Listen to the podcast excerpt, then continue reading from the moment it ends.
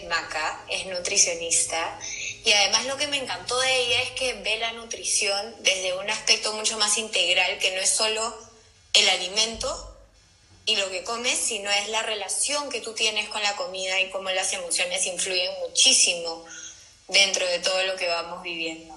Así que, Maca, ¿qué nos puedes contar? Bueno, justo lo que estábamos hablando, antes que nada, gracias a todos los que se están conectando, eh, chicas y chicos. Eh, como dice Vivi, sí, yo soy nutricionista de carrera y mi enfoque va mucho más allá de solamente la comida en sí, sino que somos un todo, ¿no? Eh, yo muevo mucho el concepto de nutrición integral que me parece que es como la base, porque no solamente somos lo que comemos, sino también lo que pensamos, cómo nos sentimos, cómo nos movemos. Y creo que justamente en estos días, ya 13 días que van pasando de cuarentena, eh, han salido muchos temas relacionados con, con, digamos, van a la redundancia, con el tema de la alimentación y la comida, porque es algo a lo cual nos aferramos mucho, porque es una de las cosas que podemos controlar.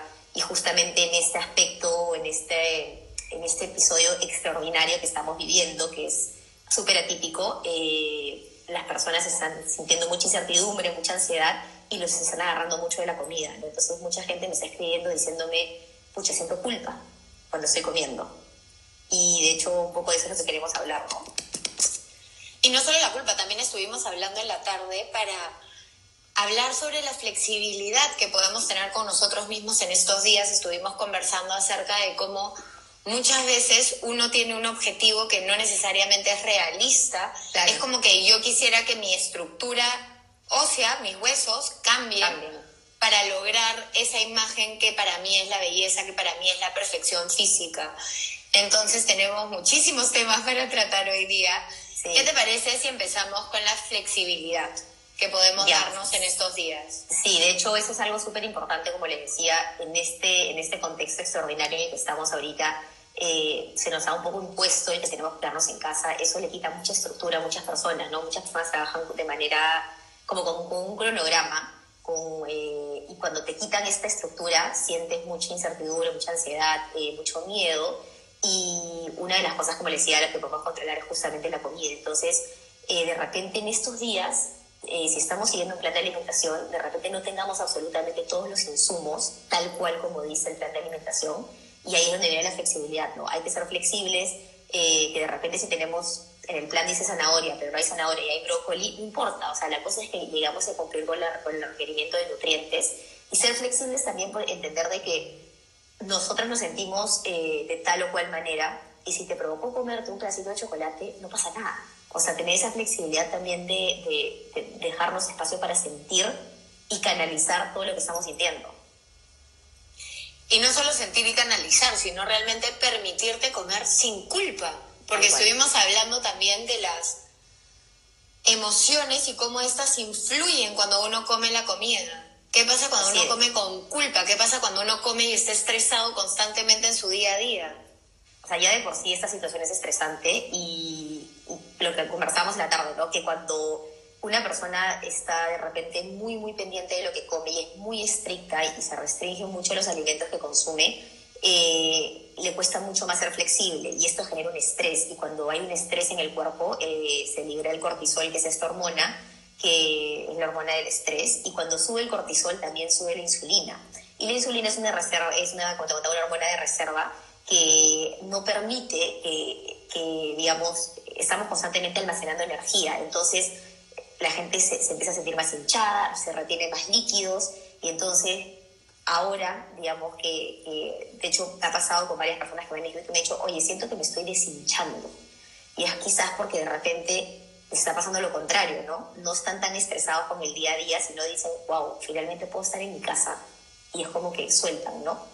Pueden dejar como que relajar un poco. Entonces sí, las emociones están súper relacionadas con cómo comemos, lo que comemos eh, y finalmente cómo nuestro cuerpo responde.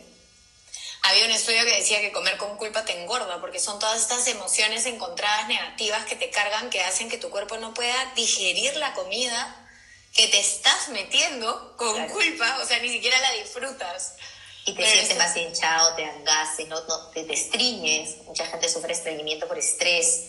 Eh, y todo eso, claro, finalmente terminas eh, aumentando peso y, no necesariamente es peso de grasa, sino peso puede ser de líquido, o sea, la cantidad de líquido que uno puede retener simplemente por todas estas condiciones. Entonces, eh, creo que también junto con esto es un poco el, lo de las emociones, es un, como un círculo vicioso lo que decíamos, ¿no? O sea, te sientes mal, estresado, comes, pero al mismo tiempo sientes culpa porque te comiste eso que supuestamente no debías de comer, y entonces terminas comiendo más, y es, como que cuando rompes ese círculo. Un círculo, es un círculo vicioso. O sea, yo le estaba contando a Mac en la tarde que yo hace 12 años, cuando tenía 16, me operé de la barriga. Yo pesaba 105 kilos, por algún lado de tener fotos para mostrarles después, pero pesaba 105 kilos y me operé la barriga. Y claro, después de un año me engordé 30 porque te das cuenta que no te operan de la mente.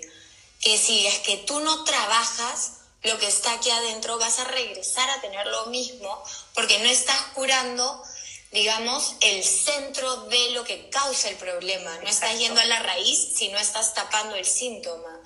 es un poco lo que se habla mucho. Entonces yo me operé, adelgacé 35 kilos, me engordé 30 y claramente era como, bueno, esto no sirvió de nada, pero lo que aprendí después de muchos años fue a cambiar mi relación con la comida, cómo la veía yo, entender que era básico que me nutra. Yo soy de las personas le encanta el dulce y en la tarde me da la clásica ansiedad por el dulce y es como tengo que comer un dulce.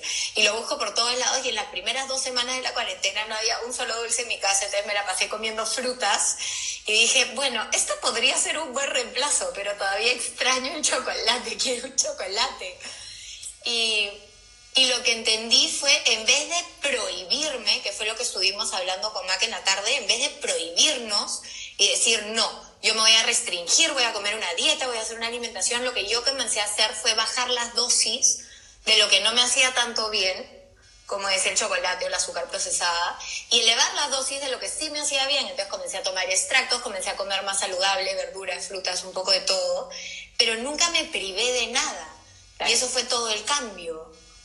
Claro, eso es súper importante porque lo que hablábamos también era que justamente cuando prohíbes, o, te quitas algo, te quitan algo de la dieta, se vuelve, lo quieres más, ¿no? Es, es un comportamiento del ser humano psicológico que te dice, no puedes, ya quiero. Entonces, el, el quitarte tantos, tantos grupos de alimentos, que es lo que ha pasado mucho con los carbohidratos, que la gente le tiene mucho miedo a los carbohidratos, eh, terminas muriéndote por ese pedazo de papa, por ese camote, por el arroz y finalmente te, te, te restringes tanto que terminas causando más daño eh, bien, o sea, el, y no solamente físicamente, porque tú al sacar un grupo de alimentos o quitarte o prohibirte un grupo de alimentos, estás quitándote una gran, cantidad de nutrientes. Entonces, pones físicamente, biológicamente a tu cuerpo en un estrés, en una condición que no debería de ser, y además mentalmente, porque el constante no puedo, no puedo, no puedo, genera esa relación tormentosa con la comida y esa sensación de culpa. Y lo que yo te contaba un poco en la tarde es que, claro, yo cuando era más chivola, y de hecho creo que le ha pasado a todas las chicas, la clásica de voy a estar a dieta para la prom, para el vestido, y, terminas comiendo creo que lechuga y pollo todos los días. Y luego me metí a la carrera, y sí, los primeros dos, tres años que no terminas de cuajar muy bien lo que te están enseñando, sigue, porque ves en la universidad a las chicas que van con sus pollitos, no sé qué, y luego te das cuenta y entiendes que en realidad no se trata de vivir a dieta toda tu vida, se trata de cambiar el chip, como dices tú, o sea, sí, te hicieron la operación, pero no cambia, no cambia el chip. Sea, tú entras al, al, quirófano y sales del quirófano y sí, sales con un estómago más reducido, pero la mente es igual. Exactamente igual. Y si no hay un cambio de chip, entonces ahí es el problema. Entonces, eh, y toma tiempo, ¿ah? porque finalmente somos seres de hábitos. Entonces, las personas quieren lo que decíamos, ¿no? El resultado ya, ya, ya. Y eh, por buscar este resultado ya, ya, ya se termina prohibiendo muchas cosas y que te dura que dos semanas, un mes, terminas la famosa dieta y te vas a comer todo lo que se te cruce por el camino. Y no solo comiendo y restringiéndote, que además lo hemos visto con esta cuarentena, ahora que está prohibido salir a la calle, es en todo en lo que piensas, es todo lo que quieres. Quiero salir, quiero respirar aire fresco, quiero no estar con toda mi familia encima. es un poco lo mismo que hacemos con la comida, al prohibirnos las cosas comienza a ser en todo lo que te enfocas. Yo me acuerdo haber estado haciendo dietas y soñar que comía alfajores Soñaba que los comí y me levantaba con este cargo de conciencia de he roto mi dieta de tres semanas. O sea, ¿qué está pasando? Como les digo, yo he sido obesa la gran parte de mi vida, por lo menos 20 años de mi vida desde que soy chiquita hasta que me operé, dejé de ser obesa y regresé a la misma. Entonces siempre era esta ansiedad de estoy haciendo la dieta, le estoy cumpliendo y cuando la cumplí hasta mis sueños, o sea, ya mi subconsciente me estaba mostrando lo importante que era esa comida para mí y todos los enganches emocionales que tenía con ella. Y lo que también conversamos era como a veces estos ideales y estas prohibiciones no nos hacen bien y terminamos haciéndole daño a nuestro propio cuerpo para lograr estos objetivos que ni siquiera son viables a veces. Exactamente, que no son realistas, porque el cuerpo es sumamente inteligente y eso es algo que la gente que no entiende porque le quiere sacar la vuelta a la biología y no funciona así. O sea, biológicamente tu cuerpo tiene un peso determinado y claro, si tú te la pasas haciendo dietas toda tu vida y jugando con tu metabolismo que sube, que baja, que lo pone más lento, que lo acelera, y a todos estos cambios que finalmente tienen un impacto hormonal son los que terminan causando una que tu tasa metabólica basal, que vendría a ser tu metabolismo, disminuya. Entonces, tú hacer que tu metabolismo eh, reduzca en velocidad es mucho más fácil que volverlo a acelerar. Entonces, una persona que se la ha pasado en restricción calórica toda su vida, porque salta de dieta, dieta, dieta, dieta, dieta, finalmente lo que haces es terminas perjudicando a nivel hormonal y claro, dices, no como nada y no bajo de peso. Entonces, todos esos cambios que, que, le hacemos a nuestro cuerpo con el afán de lograr este objetivo así específico, porque nos metemos en la idea, porque yo, he tenido pacientes que me dicen, quiero pesar, no sé, imagínate, 55. ¿Pero por qué 55? Porque sí, porque ese es el peso que... Pero, o sea, no te saben explicar el por qué quieren ese número en la balanza. Claro, solo quieren. Entonces, y si de repente tú dices, oye, pero es una persona que tiene una contextura ósea gruesa, o de repente tienes mucha masa muscular, o, de, o sea, hay miles de factores a tomar en consideración, entonces el peso no es el único reflejo de ser saludable y eso es algo que muchas personas eh, les cuesta mucho entender, ¿no? Se obsesionan con un número en la balanza y finalmente ese número no es un reflejo de qué tan saludable eres o no. Se obsesionan con el número y también con esos, eh, con las guías que te dan los nutricionistas, que es de acuerdo a cierta altura tú deberías de pesar tanto y por eso ejemplo yo siempre salgo de esa altura porque mis huesos son gruesos. A diferencia de mi hermana que tiene los huesos súper delgaditos, mis huesos, por más que los peñisque ya no tenga grasa, siempre han sido gruesos. Entonces, mi peso normal jamás ha sido lo que dice ese cronograma. O sea, no sé cómo se llama, ese chart. Sí, es, es, es, como una tabla que creo que se tiene, o sea, es, estás refiriendo al índice de masa corporal. Ya, eso es totalmente, o sea, es una de las herramientas que se pueden usar para determinar si estás en un estado nutricional óptimo o no, pero finalmente no es el único determinante porque si tú eres una persona que es de baja estatura y tiene mucha masa muscular y un porcentaje de grasa bajo, vas a, vas a salir con sobrepeso en esa tabla, pero no es la realidad. Según esa tabla, yo sigo siendo obesa ahorita. Exacto. Y es más, tengo una amiga que es regia y me escribe el otro día y me dice, Vidi, acabo de subirte la cita con la nutricionista y me ha dicho que soy obesa. Pero digo, escúchame, si tú eres obesa, yo soy un elefante, no te pases. Que tiene que ver con esa tabla, seguramente. Entonces, cuando me dicen, a veces me escriben y me dicen, no, Maca, yo peso tanto y mido tanto, ¿cuál debería ser mi peso? Es que no sé, porque no sé cuál es tu porcentaje de grasa, no sé qué actividad física haces, no sé cuánto músculo tienes. Entonces, no es tan sencillo como que somos una fórmula, una ecuación y ya. Y justamente ahí es como que lo que lo del tema de, querer lograr objetivos inalcanzables e irreales porque no son para tu cuerpo. O sea, yo tengo una costilla más salida que la otra, ya, pues ¿qué voy a hacer? Nunca, o sea, a menos que me la costilla, nunca voy a tener esa como que, o sea, ese, ese abdomen que un montón de chicas tienen, que es más chiquito por acá. Ya, pues no, pues así no es mi estructura ósea, punto, ¿qué hago? O sea, Exacto, entonces el, tus metas tienen que venir de la mano con la forma de tu cuerpo también, con cómo eres tú como persona. Es como que yo te diga que quiero medir 20 centímetros más, claramente no va a poder. mi tamaño es lo que es y mis curvas y mi forma ósea es lo que es. Si adelgazo probablemente se peguen más a mi cuerpo, pero yo no te puedo pedir ser una tabla porque de por sí ahorita no lo soy. Y eso es, lo que, eso es lo que cuesta mucho entender, ¿no? Porque hemos idealizado estos referentes de belleza y que se siguen reforzando siempre, eh, del cuerpo perfecto, el cuerpo ideal, como debería de ser, y creo que finalmente termina siendo mucho más nocivo. Y quizás ahora, eh, que estamos, digamos, con mucho más tiempo en las manos, porque estamos en casa, no podemos salir, mucha gente está consumiendo muchas redes sociales. Y, en y las redes sociales se ve, pues, ¿no? Se ve lo bonito y no se ve la vida real. Entonces ves a gente eh, que está comiendo súper bien, o gente que entrena tres veces al día, se hace tres clases distintas, yoga, no sé qué, no sé qué, y, y, entonces todo eso también te termina generando un poco de ansiedad porque dices, pucha, si yo no estoy haciendo esto y los otros sí, y ellos tienen ese cuerpo, entonces yo también tengo que hacer, y, se empieza a como transversar mucho eh, el, digamos, el objetivo y real y la imagen de una persona, de lo que tú, de, tu cuerpo, pues, ¿no? De cómo te ves. De alguien saludable, además. Porque, creo que hemos llevado a nuestra cabeza que ser flaco es saludable y en realidad eso no necesariamente es verdad. ¿Cuánta gente es flaca que no tiene nada de salud? Nada. O sea, o sea nada. Lo que tienen es un cuerpazo. pero si tú le haces análisis, están en otro claro, O sea, y ni siquiera, porque puede ser que no tengan nada de masa muscular, puede ser que el colesterol esté elevado, que los triglicéridos estén elevados, que la glucosa esté elevada, o sea, eh, que hay un tema hormonal. Entonces, a veces por ahí esas cosas locas que tú escuchas a veces de pacientes que te dicen, pucha, no me importa, prefiero tener la enfermedad que, que tener los rollos o el kilo de, kilo de más o los kilos de más. Y yo digo, no puede ser, o sea, a eso hemos llegado, a ese estándar de decir, oye, prefiero una enfermedad para estar flaca. ¿Y sabes de dónde viene eso? No tengo idea de odiarte al punto que no puedes mirarte más en el espejo, porque ahorita que lo acabas de decir, me he acordado que en una época yo fui una de esas personas que decía, prefiero que me pase cualquier cosa en vez de seguir siendo gorda. Tipo, ya no puedo más, pero no hay nada que pueda hacer. O sea, odio hacer dietas, he hecho dietas toda mi vida. Tú nombras la dieta, yo le he hecho. La del corazón, la del plátano con leche, la dunca. Todas las dietas que existen en este planeta, porque estoy a dieta desde que tengo uso de razón. Yo era prediabética cuando tenía 13 años. Entonces, todas las dietas que te puedas imaginar las he hecho y yo era de las personas que decía, ya, por favor, que me pase algo, pero déjame por favor bajar de peso.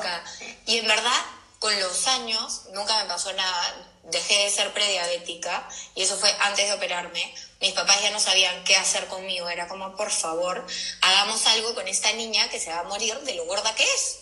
O sea, ya no sabemos qué hacer con ella. La gente en la calle me miraba mal. Mi mamá me enseñó que yo era regia, linda, bonita. Yo me sentía regia y mi cuenta me daba que me miraban mal en la calle. Entonces sí influye muchísimo cómo te llevan tus padres y cómo te apoyan. 100%. 100%. Pero hasta que no entendí esa relación, hasta que no, hasta que dejé de prohibirme, hasta que dejé de hacer las dietas súper estrictas que, que, te hacen sentir más ansiosa todavía y te hacen pensar en que como y no como y no sé qué y no sé cuántos, hasta que dejé todo ese sistema y comencé, yo lo hice con una naturópata que me enseñó, me dio una lista de comidas. Estas son positivas para tu cuerpo, estas no tanto. Trata de reducir la mayoría de esta lista. En esa lista estaban brownies, carnes rojas, chocolates, lácteos, etcétera, y incrementar tu insumo de esta lista, que es todo lo que sí te hace bien. Y así poco a poco te das cuenta que puedes comer todo lo que quieres, pero en medidas que no son, si yo antes me comía 20 chocolates, pasé de 20 a 10, de 10 a 5, de 5 ahora me como como 3, 4, claro. dependiendo del día. claro, o sea, es como que es, ese es el objetivo, por eso cuando yo, o sea, yo leo cosas locas a gente, la gente, que yo digo, ala, o sea, como hay nutricionistas que pueden llevar por ahí la nutrición, o sea, qué pena en verdad, porque mi nutricionista no me deja comer plátano, no me deja comer uva, no me deja comer mango, porque tiene mucho azúcar, pero sí les mandan, no sé, galletas o, barras de cereal o gelatina light. Yo digo, es que no puede ser que creen miedo a un alimento natural. Y empiezas a prohibir todos estos alimentos y ahí es cuando la gente justamente empieza a tener esa relación súper mala con la comida, porque te empieza a dar, o sea, te generan miedo a los alimentos y cuando uno puede comer de todo y disfrutar de todo y aún así mantener un peso saludable y un estilo de vida saludable, o sea, yo soy amante de los postres, mi mamá hace unos postres alucinantes. Yo puedo dejar de comer salado para guardar y repetir el postre, pero no voy a, o sea, no lo hago todos los días y tampoco va a ser, o sea, me voy a comer la torta entera, una porción, una segunda de repente y ya está. Y claro, compenso con que el resto de mis días como balanceado, o sea, pero a veces yo pongo, por ejemplo, no sé, algún bowl que me dice la noche y tiene camote o tiene avena y las preguntas salen al toque, Maca, ¿y puedes comer avena de noche, Maca? ¿Y el camote no te engorda? Maca, y es como que hay este miedo, esta cultura de la dieta y finalmente somos una sociedad que se ha vuelto gordofóbica. Y eso genera mucha culpa en las personas. Y, mucha gente come escondidas, y mucha gente eh, no, no, no es abierta, se siente juzgada cuando come y todo eso termina generando mucho, mucho, mucho daño a nivel emocional que finalmente se, se la consecuencia se ve en físicamente, ¿no? ¿Por qué? Porque hay tanta, tantas emociones y tanta culpa relacionada a esto de, de, de, de comer que finalmente la gente termina comiendo a veces más, ¿no? O al otro lado, desarrollas trastornos de la conducta de la alimentación.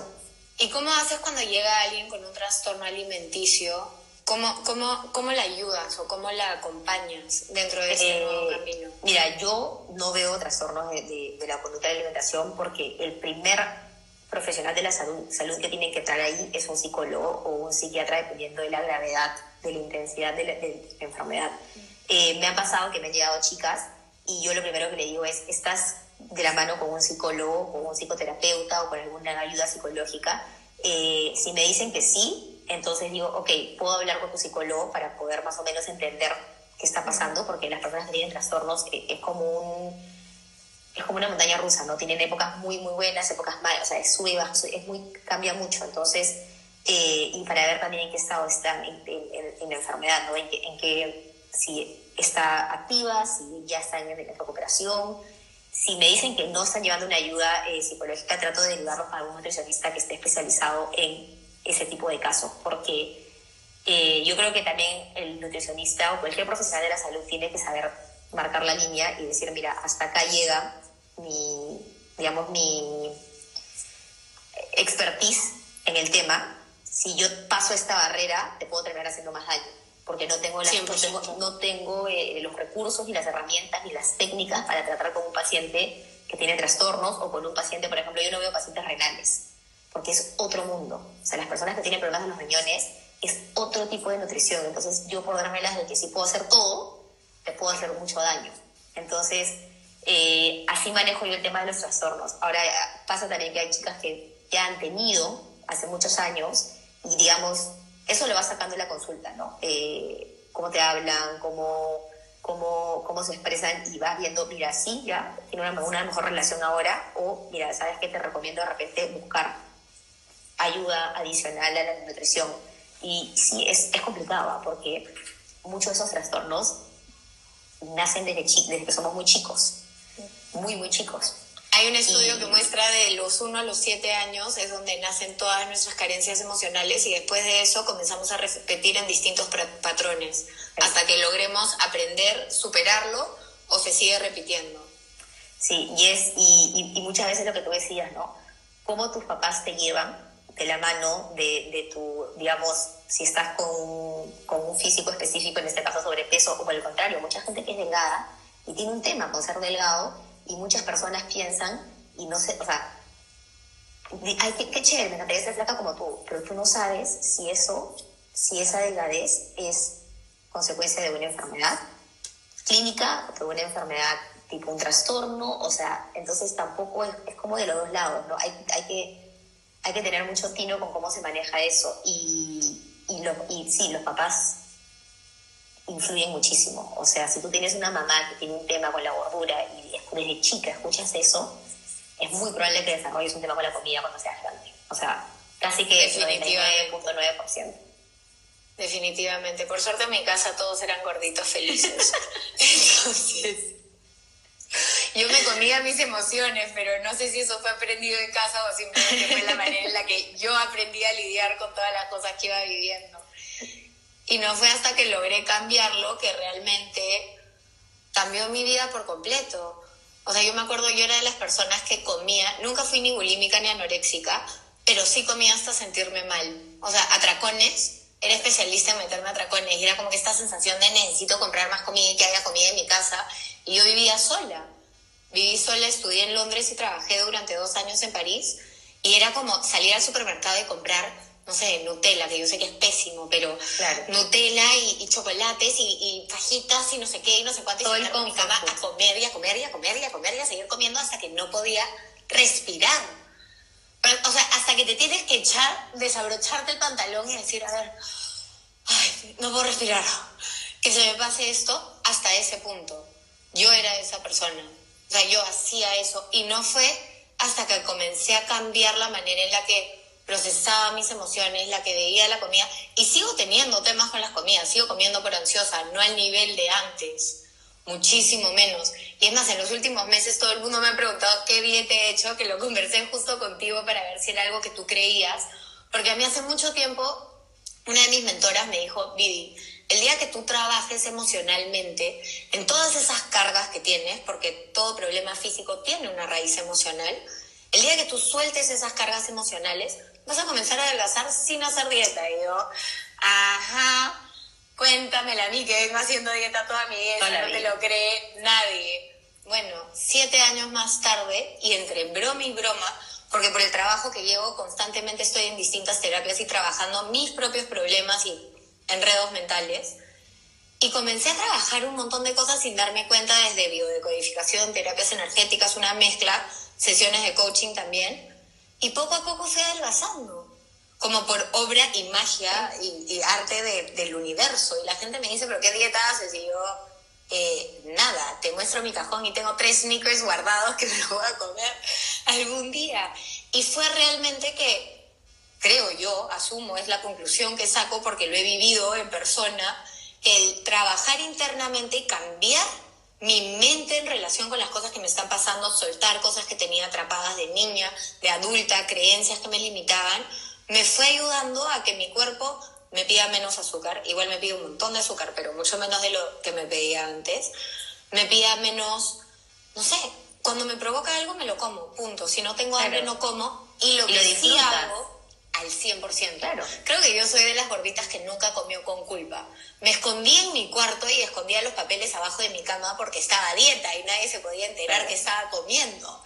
Pero cuando las comía lo saboreaba y lo disfrutaba. Claro. Entonces, hasta el día de hoy es algo que sigo haciendo y cuando estoy comiendo algo que me encanta y no lo estoy disfrutando, digo, basta, no puedo hacer nada más, dejo mi teléfono, dejo mi computadora y me dedico dos minutos a comer eso que tanto me gusta. Y es completamente diferente que a comerlo con culpa, como cuando estás a dieta y rompes la dieta, ahí sí comía con culpa.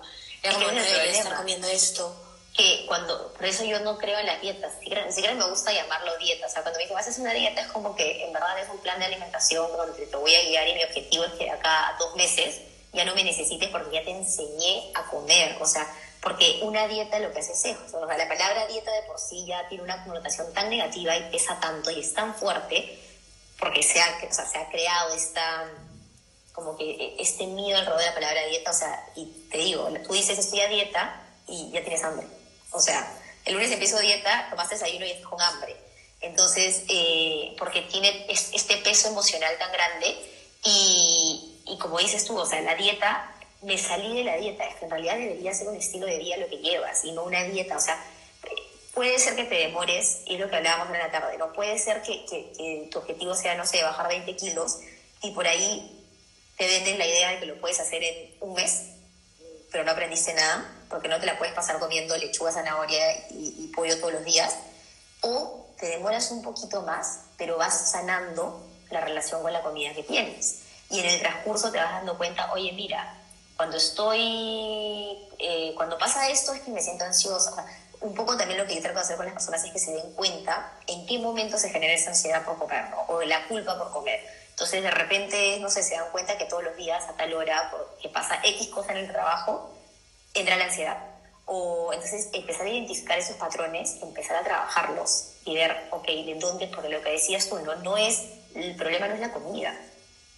El, problema es qué emoción, qué sentimiento te está despertando esta necesidad de comer para poder un poco como que apagar estas emociones, ¿no? Y creo que eso es, es chamba, es chamba de... Ese la yo, no es broma, estoy tapando a mis hermanos porque si los muestro de chivolo me matan. Qué bueno, claro.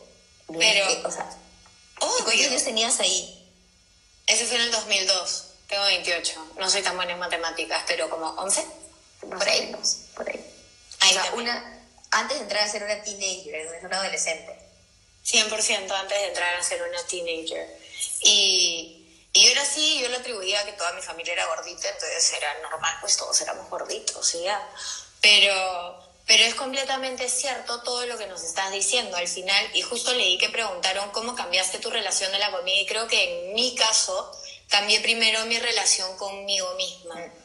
Una vez que comencé a cambiar mi relación conmigo y dejé de culparme por las cosas que sí comía, comencé a entender que habían cosas que me nutrían más y otras que no contribuían tanto a eso que quería lograr, comenzó poco a poco a, cambiar la manera en la que comía, lo que mi cuerpo me pedía. Por ejemplo, tengo muchos amigos que me dicen, no entiendo, ¿por qué has dejado de tomar? Porque no estoy tomando hace, no sé, desde agosto, un montón de tiempo, pero porque mi cuerpo no lo tolera. Ahora me tomo, lo único que tolera mi cuerpo es vino tinto, y hoy día es viernes, así que me serví una copa de vino tinto. Pero, pero a lo que voy es, escucho lo que mi cuerpo me pide. Y lo que tú dices es muy cierto. Si tú comienzas a identificar en qué horas, porque, por ejemplo, en mi caso me da normalmente ansiedad o ganas de comer dulce entre las 4 y media y 5 de la tarde y después en la noche. Si me quedo trabajando a la 1 de la mañana, es como, quiero un chocolate. Pero si es que yo me mantengo ocupada y enfocada en lo que estoy haciendo, me puedo pasar un día entero sin darme cuenta que no comí. Nunca antes me había pasado, pero en las últimas semanas he tenido unos días de locos llenos de chamba. Y justo hablaba con una amiga y le decía, ¿puedes creer qué me pasó? Llegó el día en el que Viviana de Ferrari se olvidó de comer. Es como, nunca en mi vida pensé que ese día iba a llegar, pero estaba tan ocupada y haciendo tantas otras cosas que me olvidé de almorzar, me olvidé de comer.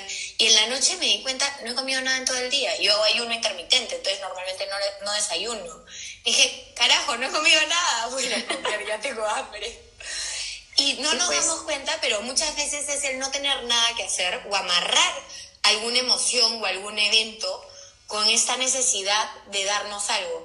Por otro lado, estuve, y esto no tiene nada que ver con el envío, pero estuve hablando con una de mis mentoras y me decía que en esta cuarentena la energía del mundo está cambiando y por ende tu cuerpo de por sí va a comenzar a pedirte cosas que a lo mejor no te pedía antes, que a lo mejor no eran tan nutritivas, pero que estaba bien porque tenía que ver con este cambio de energía y me pareció que resonaba muchísimo con lo que hablamos de tener flexibilidad en estos días, no compararnos y simplemente disfrutar lo que sea que te metes a la boca. Y si ya te lo estás metiendo, disfrútalo. Y, y, eso es justamente lo, en, esta, en estos días tan extraordinarios, porque no son días, vamos, o sea, no es el día a día lo que estamos viendo ahora, eh, el cuerpo inconscientemente, el cerebro, entra en este estado de fight or flight, de hecho he escuchado, que es, o sea, de supervivencia. Y entonces lo que tu cuerpo te va a pedir son alimentos que, que, que sean, que te den energía, y son los alimentos que son densamente energéticos o calóricos, y, y te, provoca, te provoca el chocolate o la harina o, o el queque o la pasta. Y, o sea, entender también que hay una respuesta biológica eh, de, de, esta situación, porque claro, todos hemos estado muchos días de incertidumbre, nadie sabía qué iba a pasar, eh, todavía las cosas están un poco como que grises, entonces mucha gente no sabe si va cómo va a cubrir sus cuentas a fin de mes, o sea, mucha, mucha emoción, mucha, mucha incertidumbre, mucho miedo, mucha inseguridad ahorita. Y es normal que, como dices tú, cambian las energías, cambia también cómo nuestro cuerpo responde a esto, ¿no? Entonces es importante también escuchar, parar un rato y decir, oye, a ver, ok, me provocó la galleta, pues está bien, me la como y no pasa nada. Y por último, si en estos 20, 30 días subes 1, 2, 3 kilos, entender que es un proceso normal de que hemos vivido una, una cosa súper extrema, por así decirlo, y finalmente vas a regresar a tu rutina y vas a poder regresar a cómo era tu estilo de vida. Pero, eh, como te decía, ¿no? Eh, esta necesidad de querer como que todo sea perfecto para poder como que vivir como que hacia la perfección y el cuerpo perfecto y el peso perfecto es lo que finalmente termina no dejando que disfrutemos y que, y que disfrutemos de la comida, como dices, y, y en general de, de conectar con nosotros, ¿no? de reconectar. Hemos perdido mucho esto de, de la alimentación intuitiva. Yo también, a veces me dicen, eh, oye, tú das cheat days en mis planes de alimentación. Cheat days, para lo que no saben, son días libres. Claro, Yo los conozco de memoria. Y, y, yo, en realidad, mi respuesta es, en verdad no o sea, no, no, porque ¿qué pasa si un domingo no te provocó comer, no sé, la chanchada, si no te provocó comer una ensalada? Y por ahí el miércoles se provocó un helado. O sea, es eso, ¿no? Como que ser un poquito más no, no tiene que ser el domingo el día que te porque claro, que la gente hace, no come, come, hace la perfección la dieta de lunes a viernes a sábado y se reviente el fin de semana. Y de ahí te viene la culpa el lunes. Y te empiezas a sentir mal. Entonces, eh, creo que también lo que justo estoy leyendo ahí, que al principio de la cuarentena la gente estuvo con mucha más ansiedad y comía más esa segunda semana la he sentido un poco más tranquila. Y, y, eso tiene que ver mucho también con que ya estamos empezando de repente a identificar esas emociones eh, y a ver cómo y, y, entender que es más pasajero, o sea, ya hay todo un tema ahí, ¿no? Entonces es importante, creo que también darle estamos aprendiendo a evitar la incertidumbre, también, que es algo que nunca antes hemos hecho y que es clave, porque al final nosotros nunca, jamás en la vida tenemos todo claro. Claro, ahorita tenemos mucho menos cosas claras, porque no sabemos qué va a pasar, ni cómo hacer, ni cómo va a reaccionar la economía, mi trabajo, y etcétera, etcétera. Tenemos mil y un preguntas y dudas, pero estamos aprendiendo a vivir con esta incertidumbre todos los días, y cada día que va pasando nos damos cuenta, bueno, lo logré un día más y lo logré un día más. Y poco a poco vas logrando un día más. Y sin darte cuenta se pasa el mes entero que sí, puedo haber hecho un chistar de, de dedos y que mucha gente no lo esté sintiendo como que se pasa tan rápido, pero vas a ver que entre va avanzando los días y te vas enfocando en otras cosas y lo vas viviendo de distintas maneras, te hace algo más ameno sobre todo si comienzas a dejar de criticarte, ya sea con la comida o con las cosas que estás haciendo. Si te provoca dormir y descansar, también hazlo por escuchar a tu cuerpo. Y ahorita tienes la oportunidad. ¿Cuántas veces estamos afuera en la calle haciendo mil y un cosas y soñando con llegar a nuestra cama?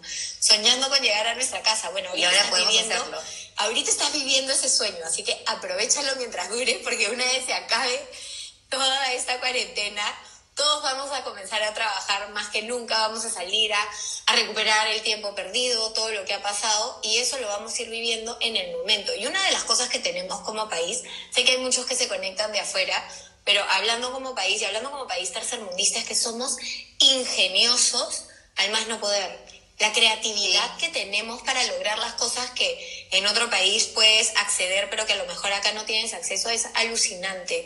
Y al final eso es algo que te conecta contigo también, el estar conectado con la creatividad. Nosotros somos creadores, constantemente estamos creando nuestras vidas. Entonces, este momento es un momento de mirar hacia adentro. Vi que hay varias preguntas de gelatina y distintas cosas. Tenemos una sección de mitos a la que vamos a entrar en un ratito, pero quiero contestar una de las preguntas que pusieron, que es ¿qué cambiaría de mi vida si pudiera regresar al pasado y cambiarla? Y en realidad no cambiaría nada, porque todas las cosas que viví, buenas y malas, las creencias limitantes que se me formaron, todas las cagadas que hice, todas las cagadas que me hicieron, todo, absolutamente todo lo que yo he vivido me trae aquí ahora. si yo me hubiera pasado por las cosas que he pasado, a lo mejor no serían esta Viviana que tienen al frente. Y esta Viviana es una Viviana que me parece de puta madre y me gusta de verdad. Es una Viviana que he aprendido a querer con años de trabajo, de amor propio.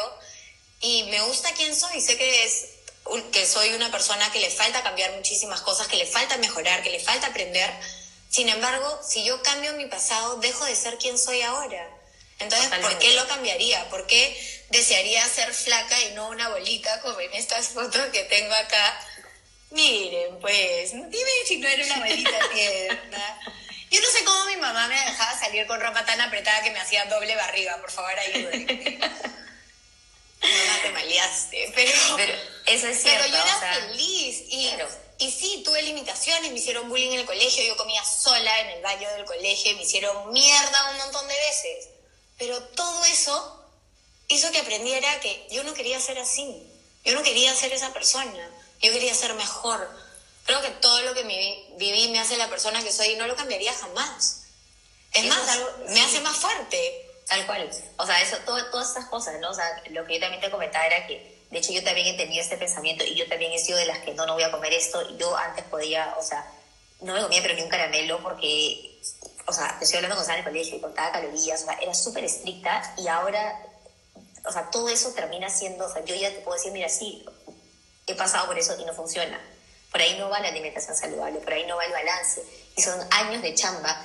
O sea, yo tengo, digamos, el, el background de, de la ciencia porque lo he estudiado y lo entiendo, pero, pero yo también he pasado por estos de que de lunes, o sea, todo era como que sumamente controlado y yo tampoco no he tenido ningún tipo de trastorno, nada, pero claro, es esto que se te va como que, que vas escuchando, que vas absorbiendo, que vas viendo, que termina generando hasta que yo también en un punto dije, oye, esto no es saludable.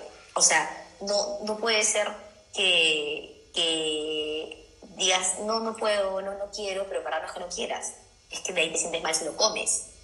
Entonces, entonces, eh, son, pero son pequeños cambios que tienes que ir cambiando, o sea, tienes que ir trabajándolos de a pocos, de a pocos, de a pocos, y, y, finalmente son creencias que se nos han inculcado desde muy chicos y cuesta, cuesta dejarlos.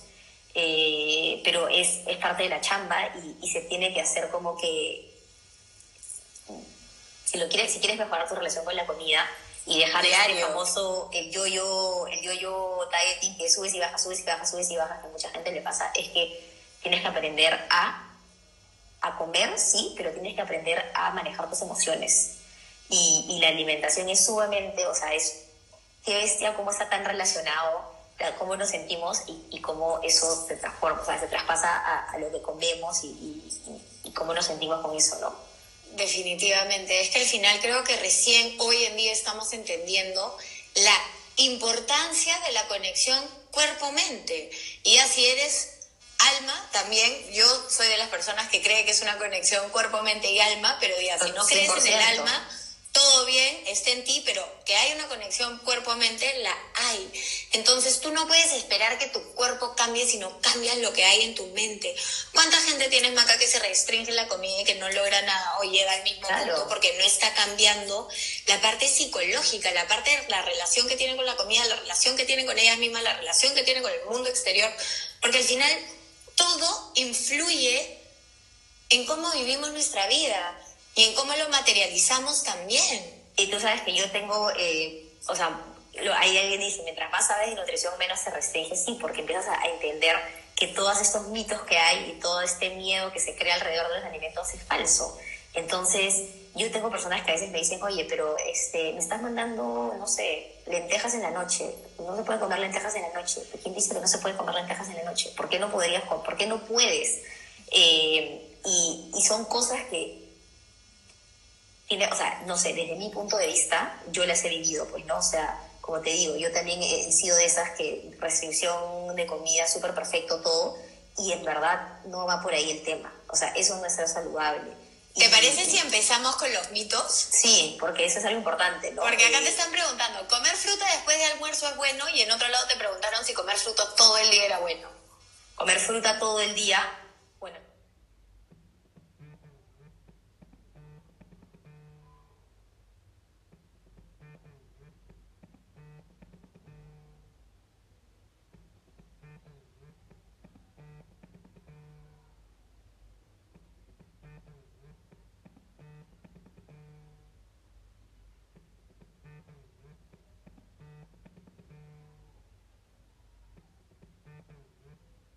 bueno, es que tampoco vas a comer fruta todo el día, pero empezando del punto que no hay una fruta prohibida. Eso de que me prohíben el mango, la lúcuma, la chirimoya, el plátano, ya, eso es mentira. O sea, no entiendo por dónde, o sea, 100, una taza de mango picado, para que tengas una idea, tiene 96 calorías, 100 calorías, no es nada.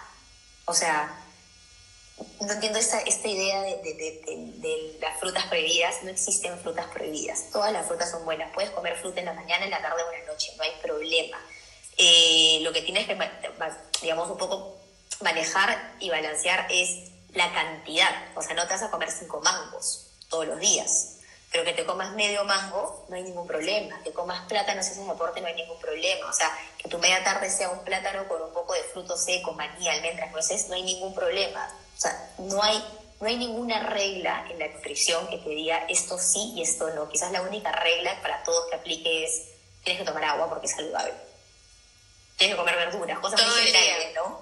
Pero eso de que no puedo comer después de tal hora, después de las seis, o esos son todos mitos. Cada persona es distinta, cada persona tiene requerimientos distintos, cada persona tiene un estilo de vida distinto. ¿Qué pasa si tú entrenas todos los días a las, no sé, 8 de la noche y lo único momento para poder cenar es a las nueve y media, 10? Que no vas a poder cenar esa hora un poco quinoa porque, o sea, ¿me entiendes? Entonces, por eso es tan importante ir a un nutricionista y que te hagan un plan para ti, porque mucho también se hace que se pasan las dietas, ¿no? Oye, mira, te paso Pero yo también creo que es importante ver a qué nutricionista vas. Como te digo, yo he ido a, bueno, ahora ya no, pero cuando era chica he ido a todos los nutricionistas que existían en Lima, en Lima y alrededores.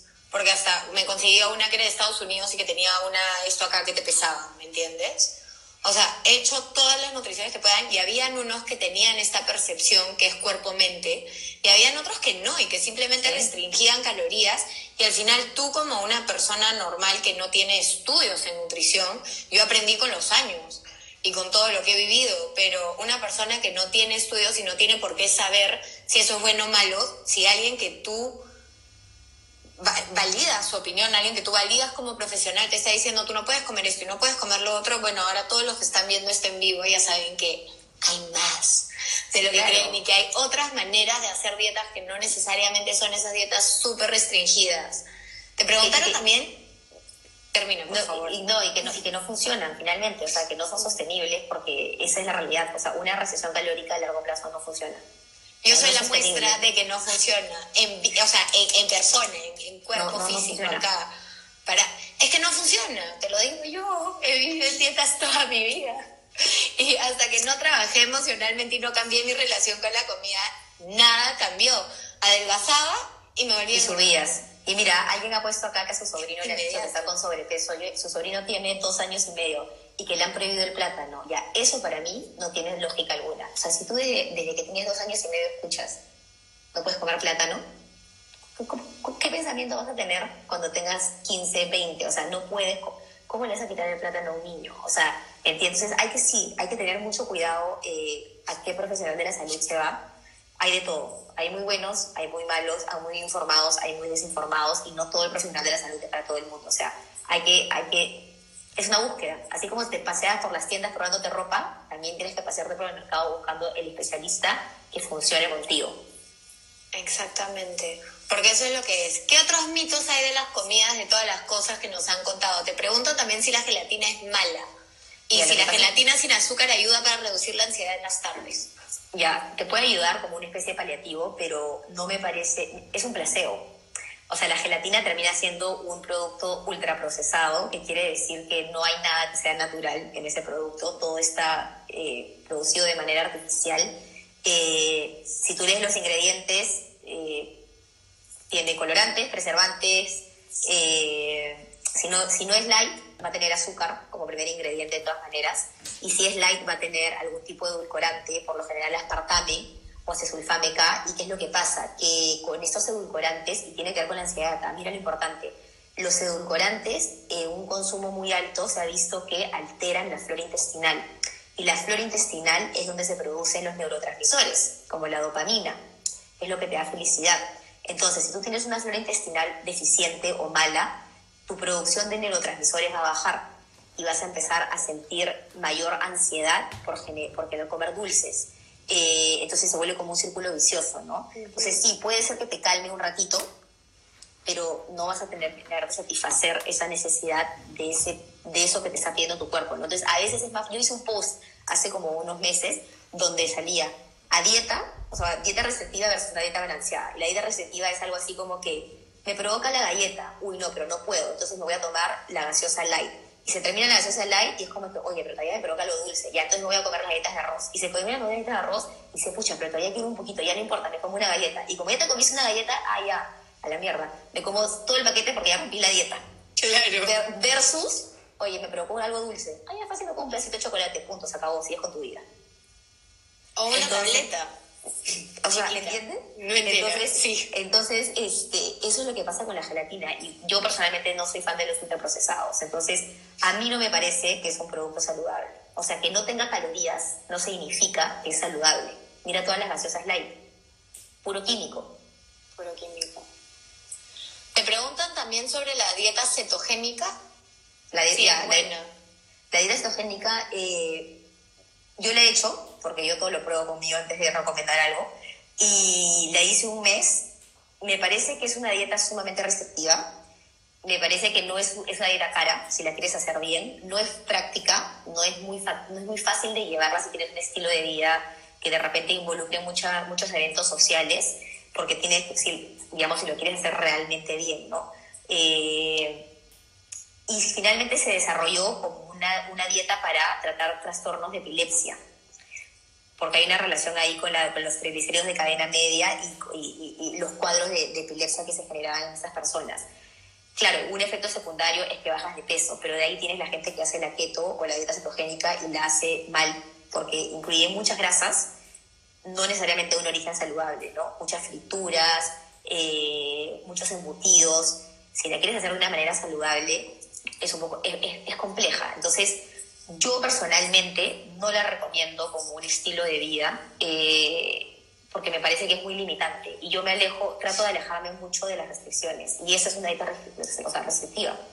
Entonces, eh, como te contaba, ¿no? yo la hice y cuando la hice, cosas a dieta, lo que te provoca, no sé, es una torta, chocolate, una pizza, un plato de pasta, no sé, ya. Yo miraba la piña y salivaba. O sea, porque no puedes comer frutas, digamos, como siempre las comes, tiene que ser muy medido. Entonces yo miraba la piña y decía, Dios mío, solo me imaginaba como que morder el pedazo de piña y todo el líquido chorreándose, explotando en mi boca y era como que, wow, ya, no, o sea, no, pues yo me parece muy, muy, muy limitante.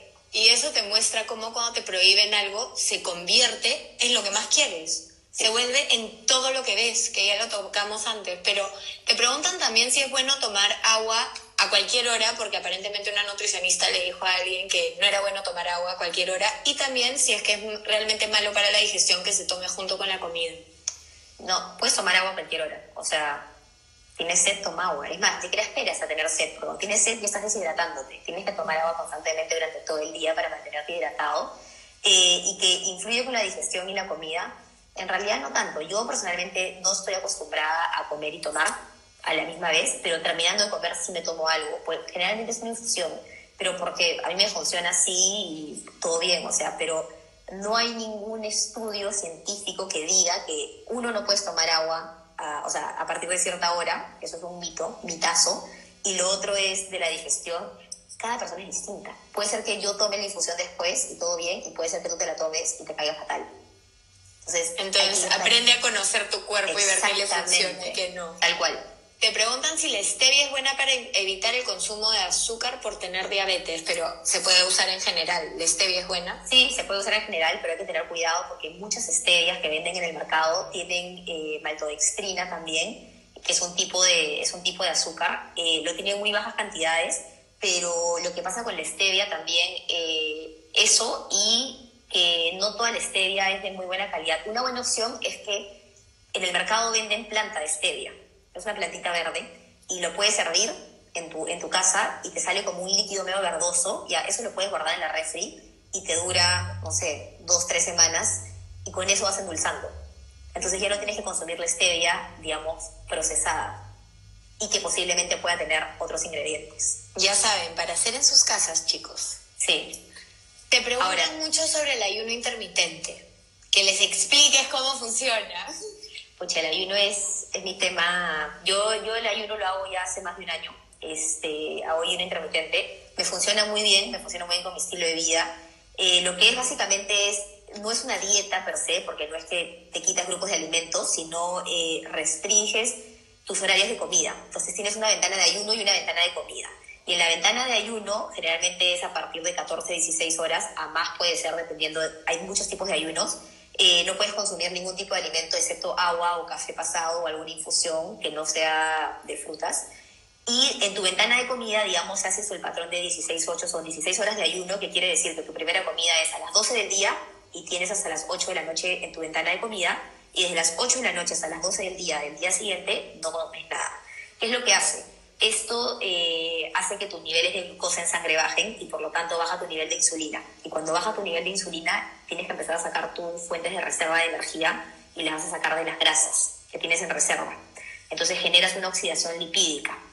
De hecho, esa es la razón por la cual muchas personas que tienen resistencia a la insulina y diabetes tipo 2 les es tan difícil bajar de peso, porque si tienes la insulina constantemente alta, eh, se te va a hacer más difícil entrar a la oxidación lipídica. Entonces, y ahí viene un poco este mito de las cinco comidas al día. O sea, es un mito. No tienes que comer cada tres horas. No tienes que comer cinco veces al día. O sea, no te tiene que dar hambre tantas veces al día como puede ser que te funcione a ti, pero puede ser que otra persona come dos o tres veces al día y ya está. Lo importante es que al final del día cumplas con tu requerimiento de nutrientes. Entonces, el ayuno juega con tus horas, no tanto con tus, eh, con, con tus calorías y a muchas personas muchos de mis pacientes les ha ayudado mucho a, bajar sus niveles de ansiedad, justamente porque como ya no están pensando constantemente que me toca comer, que tengo que comer, que el snack, que las seis almendras, que la manzana, que el no sé qué, simplemente se olvidan y es como que lo que te pasó, ¿no? Oye, en verdad no tenía hambre.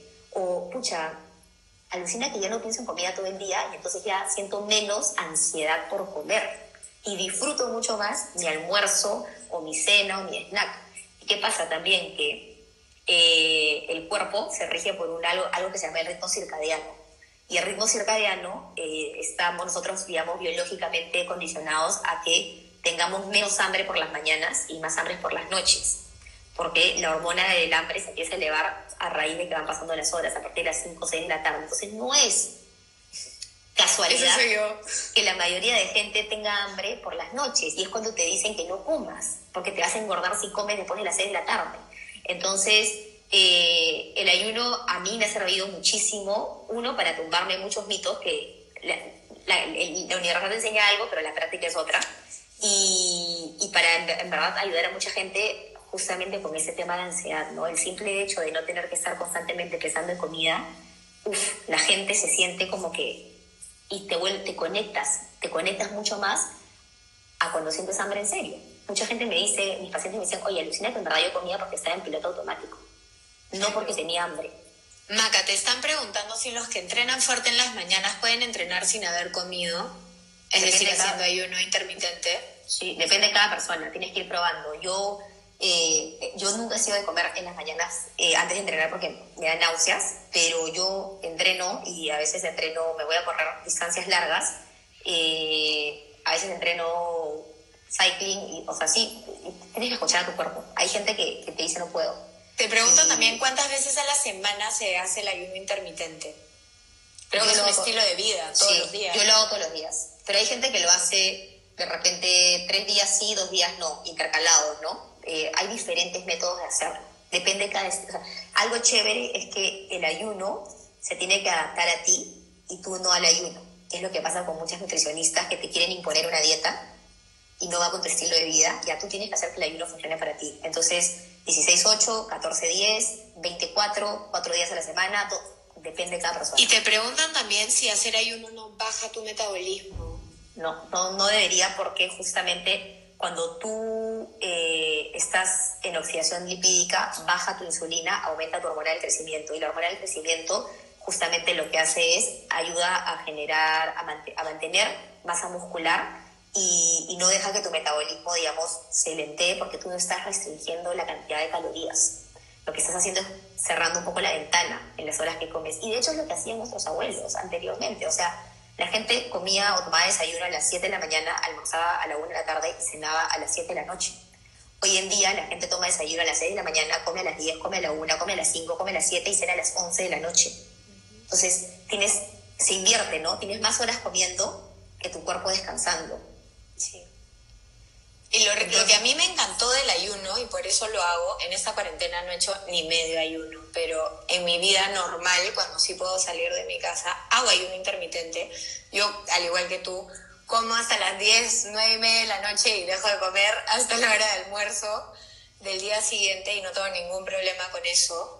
Y lo rico era esto, que podía dejar de prohibirme tanto y hacer una dieta, sino que simplemente restringiendo la cantidad de horas que comía, entonces, por ejemplo, si un día comía a la una de la mañana, ya sabía que al día siguiente hasta las 5 de la tarde no podía comer, a menos que al día siguiente no haga ayuno intermitente, que también me ha pasado casi toda esta cuarentena, que no he hecho ayuno intermitente. Y la gente preguntaba si me podía dar un, un gustito de un dulcecito o una copa de vino, y te lo puedes dar. Sí, claro. Obviamente. Esa, en el ayuno te refieres, siempre y cuando no sea en tus horas de ayuno, sí, pero sí, o sea, yo yo te digo que con el ayuno como más, o sea, cuando hago ayuno intermitente como más que cuando no, en el sentido de que ni siquiera estoy pensando, es como que si me provoca pasta, me como la pasta, si me provoca la hamburguesa, me como la hamburguesa, si me provoca eh, el postre, me como, o sea, ¿me entiendes? Como que te da esta, le pierdes esa, ese miedo a la comida eh, y, y, y, aparte del tema del peso, tiene muchos otros beneficios, ayuda con el tema de la autofagia, ayuda a regular niveles de insulina. Te preguntan si no catabolizas. No no catabolizas. Siempre y cuando cumplas con tus requerimientos proteicos, no. ¿Qué es catabolizarse? Catabolizar es cuando... Sí, catabolizar es cuando eh, degradas, por así decirlo, o, pierdes masa muscular, o, o sea, como que te autoconsumes. Claro, es todo el efecto contrario de lo que era en ese momento. Bueno, Maca, un millón de gracias por venir. Se nos va a cortar el en vivo ahorita. Creo que la gente ha estado fascinada con todas tus respuestas y todo. A ver, si quieren otro, que te avisen y hacemos. ¿ah? Sí, exacto. Si quieren otro, avísenos y repetimos a Maca para que nos siga hablando de cómo comer sano y cómo vivir una vida con un poco menos de ansiedad y una mejor relación con la comida. Te mando culpa. un beso gigante.